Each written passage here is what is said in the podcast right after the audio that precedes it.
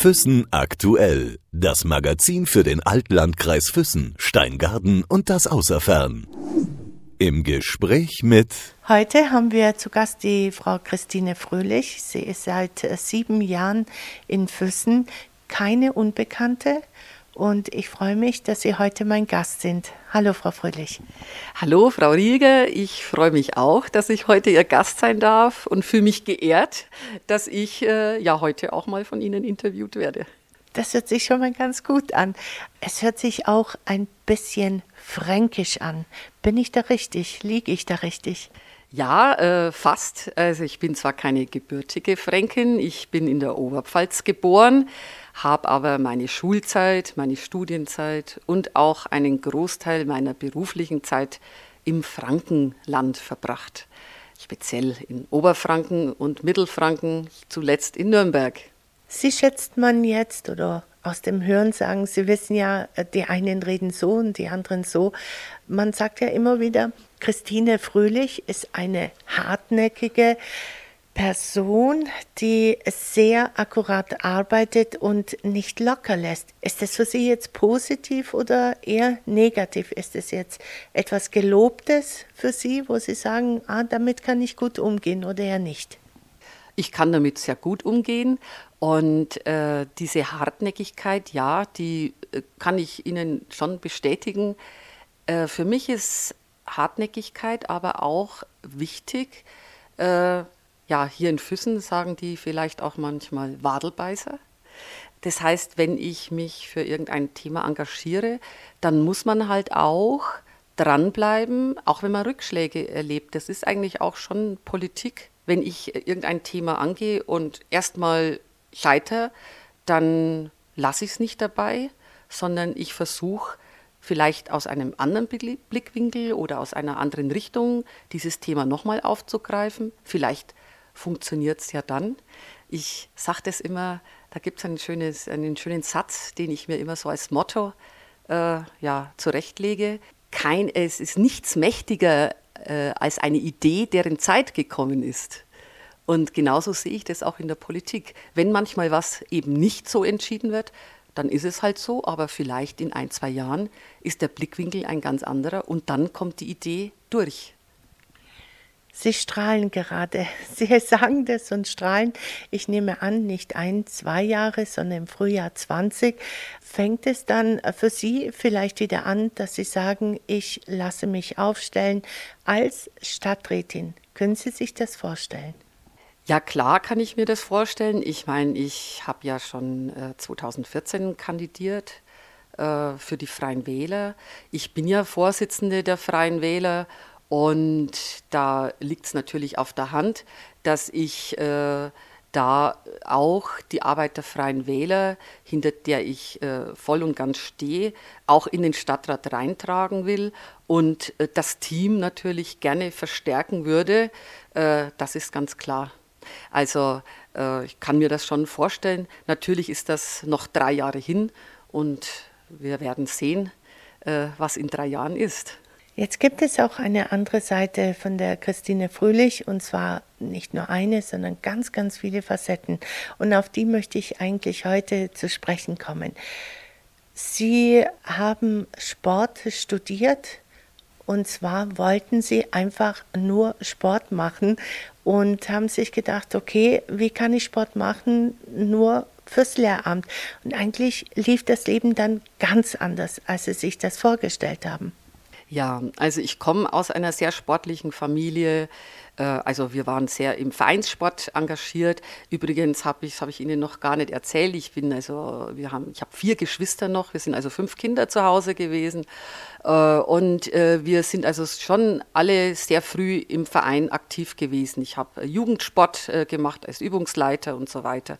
Und ich wollte Sport in mein Leben integrieren, auch in mein berufliches. Deshalb habe ich mich auch entschieden für ein Sportstudium. Ja, und zu meiner Zeit damals damals, also ich habe 80 angefangen zu studieren, ähm, da war die Möglichkeit, später mal eine Stelle beim Staat zu bekommen, nicht so toll, die Aussichten. Und deshalb hatte ich mich dann entschieden, äh, ja, in den Bereich Wirtschaft zu gehen. Wirtschaft ist für mich schon immer interessant gewesen. Ich komme aus einem Unternehmerhaushalt. Ich, äh, in meinem ersten Leben war ich selbst auch äh, selbstständiger Unternehmer und ähm, Wirtschaft hat mich schon immer interessiert und deswegen habe ich eben äh, das Studium der Betriebswirtschaftslehre angefangen. Äh, habe das Lehramt nicht ganz äh, sausen lassen, habe das auch zu Ende geführt mit dem ersten Staatsexamen, habe aber dann mein Studium der Betriebswirtschaftslehre auch fertig gemacht und bin dann als Diplomkaufmann erstmal in die sogenannte freie Wirtschaft gegangen. Und Sie waren alleinerziehende Mutter. Sie hatten während dem Studium Ihr Kind bekommen, eine Tochter, die ist jetzt 33 und Medizinerin in Bonn. Ja, zu der Zeit war ich aber noch nicht alleinerziehend. Also mein Kind habe ich schon noch in meiner Ehe bekommen.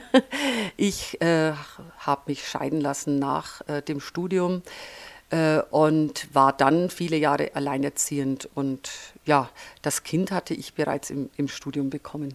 Das heißt, zu den Vorlesungen und zu den Prüfungen war die Kleine dann dabei, oder? Sehr oft, ja. Äh, oder sie war in einer WG untergebracht. Und, aber ich habe sie sehr oft äh, mitgenommen im Studium. Sie war ein sehr ruhiges und braves Kind. Und äh, ja, ich konnte das sehr gut handeln. Also das war eine gute Geschichte. Sowas wie Uni-Kindergarten und solche Dinge gab es zu der Zeit leider noch nicht. Sie haben mir in dem Vorgespräch auch kurz erzählt, dass Sie Bier ausgefahren haben, dass Sie so einen siebeneinhalb Tonner gefahren sind und ja, gehört auch zu Ihrem Leben dazu. Ja, man muss vielleicht dazu sagen, also ich stamme, habe ich ja vorhin schon mal gesagt, aus einem Unternehmerhaushalt. Äh, meine Eltern hatten eine Kfz-Werkstatt. Also das heißt, äh, ich Kfz-Werkstatt und Zweiradhandel. Ich war also schon immer ein bisschen motorisiert und hatte also da kein Problem, auch mal alle möglichen Fahrzeuge zu fahren. Äh, in meiner ersten Ehe hatten wir einen äh, ja, Getränke-, Groß- und Einzelhandel und in dieser Funktion war ich auch manchmal mit dem LKW unterwegs. Ja, das stimmt. Das heißt, so mit so einem Sackkarren und dann auch teilweise Bierkisten draufgeladen? Ja, das habe ich gemacht. Ich habe auch dann mal händisch die Bierkisten in die Keller getragen von den Leuten. Ja, das habe ich auch gemacht. Genau. Und danach, wenn man so Ihre Karriere so betrachtet, ähm, hatten Sie Kunden wie Henkel, Schwarzkopf etc. Wie kamen Sie dazu? Ja, äh, mein erster Job in Nürnberg war die Gesellschaft für Konsum- und Marktforschung. Und ich war im Consumer-Bereich äh, tätig, war Projektleiterin und habe äh, ja, einige äh, Firmen aus dem Konsumbereich eben betreut. Äh, unter anderem eben die Firma Henkel mit Wasch- und Reinigungsmitteln und Schwarzkopf mit Körperpflege und äh, außerdem habe ich auch äh, viele Sportfirmen betreut, wie Adidas, Puma, Nike, weil ich eben als Sportlehrer doch da für die Produkte auch äh, ja, ein technisches Verständnis hatte, sagen wir es mal so. Dann kam die Wende. Irgendwann mussten Sie sich entscheiden, Kind, Karriere. Wie haben Sie sich entschieden? Ja, ich habe mich äh, ja für mein Kind entschieden. Ich war sehr, sehr viel unterwegs, musste auch oft äh, übernachten Ägypten und war also mehrere Tage auch unterwegs und äh, musste mich dann irgendwann mal entscheiden zwischen noch mehr Einsatz für die Karriere oder etwas anderes. Mein Kind war mittlerweile schulpflichtig und ich habe dann irgendwann mal überlegt, ob ich denn nicht vielleicht meinen ersten Beruf wieder aufleben lasse und habe das dann auch so entschieden habe äh, mein zweites Staatsexamen nachgemacht, habe also gekündigt, bin dann zum Staat und habe äh, Referendarzeit gemacht, äh, war in Erlangen, Herzogenaurach, Forchheim, das waren so die Städte, wo ich unterrichtet habe am Gymnasium und habe dann nach zwei Jahren mein Staatsexamen gemacht, mein zweites, und bin dann am Dürer Gymnasium in Nürnberg gelandet. Wenn Ihr Kind dann äh, noch so klein war, Sie erzählten, Sie hatten eine Tagesmutter und so weiter. Wie ist die Beziehung zu Ihrer Tochter jetzt? Ich meine, wenn sie oft vielleicht auch allein war ähm, oder jemand anders sich um sie gesorgt hat, hatten Sie dann auch manchmal so ein schlechtes Gewissen? Wie wird es gehen? Oder verzeiht mir das Kind später? Mache ich was falsch? Natürlich, äh, das habe ich mir ganz oft gesagt. Äh, es gibt eine ganz interessante Situation, die mir auch heute oft noch aufstößt. Es war mal an einem ja, schönen Tag am Morgen. Meine Tochter sitzt mir gegenüber am Frühstückstisch. Äh, wohlgemerkt, sie war da vielleicht, ja, ich sag mal fünf, noch im Kindergarten. Dann sagt sie zu mir, Mama, ich habe kein schönes Leben. Hat sie mir mal gesagt. Das hat mich ganz schön, äh, ja, sehr, hat mir zu denken gegeben. Und es hat mir sehr, sehr leid getan, sie morgens sehr früh schon in den Kindergarten zu geben. Äh, ich habe sie ja nicht mal abgeholt, sondern Nachmittag um vier wurde sie dann von der Tagesmutter abgeholt. Und ich kam dann irgendwann mal um 20 Uhr und habe das Kind gerade noch ins Bett gebracht. Das war der Tagesablauf zur Zeit, als ich bei der GfK gearbeitet habe. War das dann deswegen auch diese Entscheidung, das will ich nicht mehr, ich möchte einfach für das Kind da sein, ich muss mich anders orientieren? Ja, genau. Äh, ich hatte ja vorhin erwähnt, dass äh, dann irgendwann die Schulpflicht da war und sobald das Kind schulpflichtig war, war sie Nachmittag zu Hause, äh, hatte Ferien. Ja, ein Vierteljahr im Jahr sind Ferien. Und wie soll man das dann handeln? Ja, und dann habe ich mich einfach dazu entschieden, Lehrer zu werden. Und äh, als Lehrer hat man ja, wie bekannt, mehr Freizeit. Aber am Anfang denke ich mir, also ich weiß es von meinem Firmenpatenkind oder Firmenkind, man verdient als Referendar nicht sehr viel. Wenn man jetzt eine Vollzeitstelle hatte und wahrscheinlich auch sehr gut verdient hat, plötzlich mit einem Minimum mit Kind und Wohnung auszukommen, ist wahrscheinlich nicht einfach. Ist nicht einfach. Ähm, ja, ich hatte äh, das Glück, dass ich bereits eine Wohnung hatte, die ich gekauft hatte. Und von daher konnte ich mietfrei äh, wohnen. Und äh, ja, aber es war schon ähm, ein finanzieller äh, Rückschritt für mich und eine finanzielle Beeinträchtigung. Aber gut, das waren zwei Jahre und dann das Anfangsgehalt eines äh, ja, äh, Studienrats ist natürlich äh, schon dann so, dass man ganz gut über die Runden kommt. Sie haben ein sehr gutes Verhältnis zu Ihrer Tochter, haben Sie mir vorhin erzählt, trotz dieser äh, schwierigen Jahre am Anfang. Ja, wir haben also ein ganz inniges Verhältnis. Äh, ja, ich würde sagen, fast wie Freundinnen. Und das ist ein Segen, dass ich das so gemacht habe. Ich habe die Entscheidung also nie bereut. Ich hatte dann als Lehrerin doch viel mehr Zeit für sie in den wichtigen pubertären Jahren. Und das war die richtige Entscheidung. Ich habe das auch nie bereut.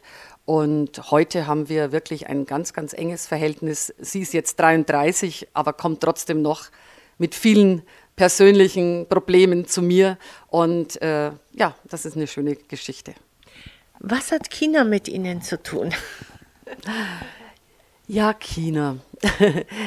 ja, unser Schulleiter äh, war Oberbürgermeister von Nürnberg, ist nicht mehr gewählt worden und äh, hat dann wieder als Schulleiter im Staatsdienst gearbeitet und ist an unsere Schule eben gekommen.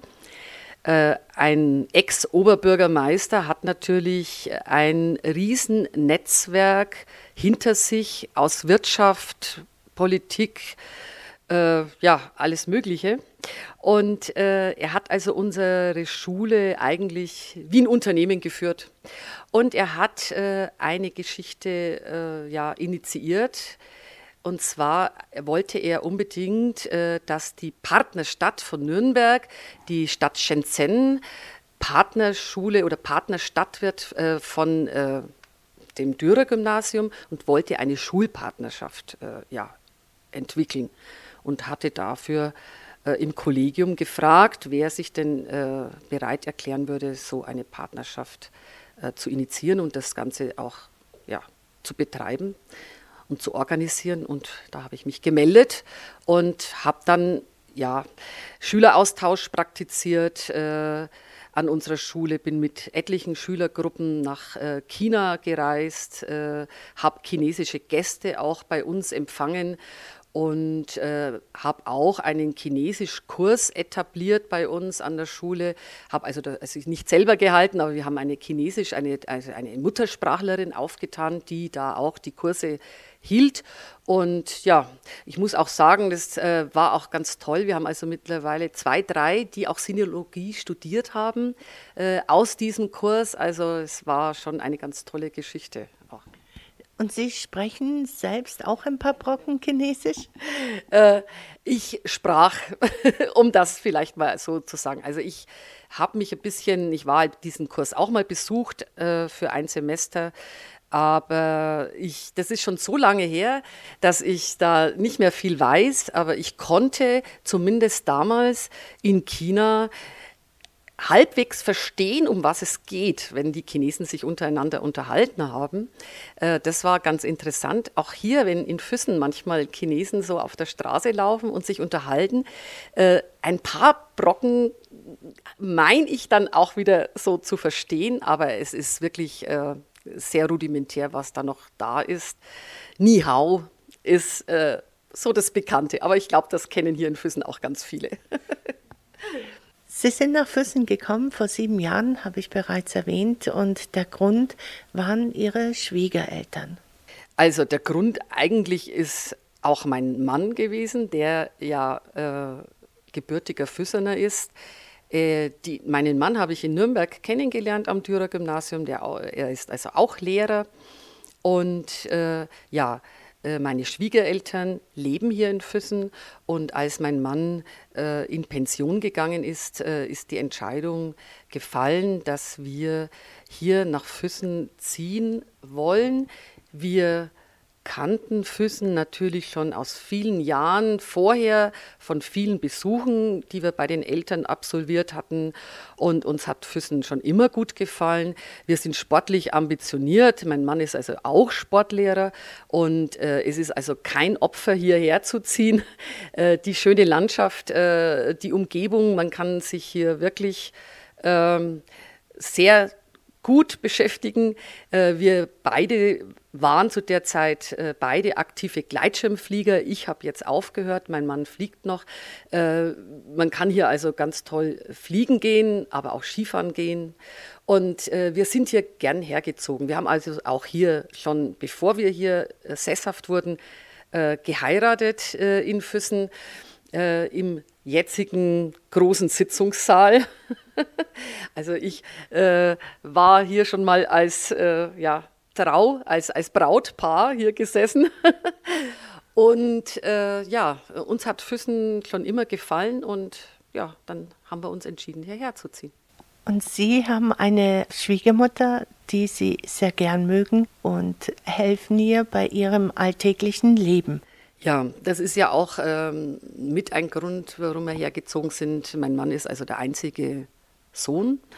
Äh, das heißt, es gibt sonst keine Familienmitglieder mehr und wir betreuten unsere Eltern und äh, mein Schwiegervater ist ja jetzt vor zwei Jahren gestorben und äh, meine Schwiegermutter lebt noch mit 91 jetzt und äh, wir haben einfach beschlossen, dass wir äh, die Mutter so lange noch zu Hause betreuen wollen, solange es irgendwo geht. Das war einfach äh, unsere Übereinkunft. Und als Frau mache ich eben den Haushalt äh, meiner Schwiegermutter und äh, pflege sie soweit äh, es geht. Und äh, wir wollen eben möglichst lange das so aufrechterhalten und sie eben nicht äh, ins Altersheim geben. Und sie ist, glaube ich, sehr dankbar, wenn ich sie so äh, zusammenlaufen sehe. Das sieht eher aus, als ob das ihre Mutter wäre, weil sie so ganz liebevoll, ich meine, Schwiegermütter und äh, Schwiegertöchter, die haben immer so ein bisschen ein, ein, ein schwieriges Verhältnis. Bei ihnen sieht es gar nicht so aus. Nein, also ich bin schon immer ganz toll in die Familie Fröhlich aufgenommen worden. Also das muss ich echt mal sagen. Ich, äh, die haben mich wie eine eigene Tochter sofort aufgenommen und äh, ich äh, bin sehr beliebt gewesen, auch bei meinem Schwiegervater und meine Schwiegermutter also mag mich sehr gerne und ich glaube, sie weiß auch, was sie an mir hat. Und äh, sie, es gibt also nicht diese typische Schwiegermutter-Story zwischen uns es, es läuft ganz anders. Also sie mag mich sehr gern. Sie erzählt auch immer ganz stolz, wenn wir irgendwo spazieren gehen. Ja, das ist meine Schwiegertochter und die macht alles für mich. Und also sie lobt mich auch vor anderen Leuten. Das ist ja schön jetzt. Der Nachname Fröhlich, steht er denn auch bei Ihnen genau dafür oder dazu? Weil äh, so, wenn ich Sie anschaue, Sie sind wirklich ein, eine offene Person und äh, lachen sehr viel. Ja, ich habe mir meinen Mann nicht ausgesucht wegen seinem Nachnamen, aber ich habe zu ihm immer gesagt, das ist so toll, dieser Name. Und ich glaube, dass das auch auf mich gewartet hat. Ich war schon immer fröhlich. Und jetzt auch noch den Namen tragen zu dürfen, das ist für mich echt toll. Und ich sage immer, mein Name ist Programm. Also ich, ich bin fröhlich. Ich bin ein sehr fröhlicher Mensch. Und ein geselliger, habe ich gehört. Ja, ich bin auch sehr gesellig. Also ich habe gern gutes Essen und äh, trinke auch mal ganz gern einen guten Wein. Äh, auch mal gern ein Glas Whisky und äh, dazu eine dicke Zigarre. Auch das kann ich und mache ich manchmal. nee, also ich äh, bin ganz gern unter Menschen. Jetzt äh, stelle ich einfach mal die Fangfrage. Füssen hat äh, noch keine Bürgermeisterin gehabt. Sie haben einen Blog, Sie engagieren sich äh, sehr viel, Sie sind erste Vorsitzende der Freien Wähler. Kann es sein, dass Sie sagen, Mensch, ich würde sogar machen, meine Schulter ist so breit genug? Ja, ja, ich habe schon befürchtet, dass diese Frage kommt. Äh, das brennt der Frau Rieger auf den Nägeln. Fachlich traue ich mir diesen Job definitiv zu. Ob ich das äh, machen will, das ist eine andere Frage. Da bin ich mit mir nicht noch im Reinen. Und äh, das, äh, das hängt auch nicht nur von meiner Entscheidung ab. Das ist äh, eine ganz andere Liga. Erstmal das äh, politische Engagement, so wie ich es momentan äh, mache mit meinem Blog, auch bei den Freien Wählern als Vorsitzende, eventuell vielleicht mal als Stadtrat, ist nochmal eine ganz andere Geschichte. Das ist Ehrenamt. Das andere wäre eine ganz neue berufliche Ausrichtung, definitiv. Und da will ich dazu auch noch nichts sagen. Ich weiß es auch definitiv nicht. Also ja, das ist meine Antwort drauf. Den Blog, den Sie schreiben, der ist äh, sehr kommunalpolitisch, was auch logisch ist. Sie haben ca. 18.000 Besucher, sagten Sie. Berichten Sie jedes Mal von einer Stadtratssitzung oder ist es so, dass Sie auch einfach Ihre Gedanken von äh, manchen Entscheidungen, die die Stadt Füssen getroffen hat, darüber ihren freien Lauf lassen? Ja, also zunächst mal, äh, den Blog wollte ich schon äh, so äh, verstanden wissen, wie Sie das jetzt beschrieben haben. Zu ein, zum einen will ich schon regelmäßig über die Stadtratssitzungen berichten. Jetzt äh, nicht über jede, sondern eventuell eben über solche, wo es ganz interessant ist, auch für die Bürger interessant. Äh, auch wie eine solche Stadtratssitzung abläuft, denn das steht oft eben nicht äh, in der Zeitung und in den Medien. Welcher Stadtrat hat denn was geäußert?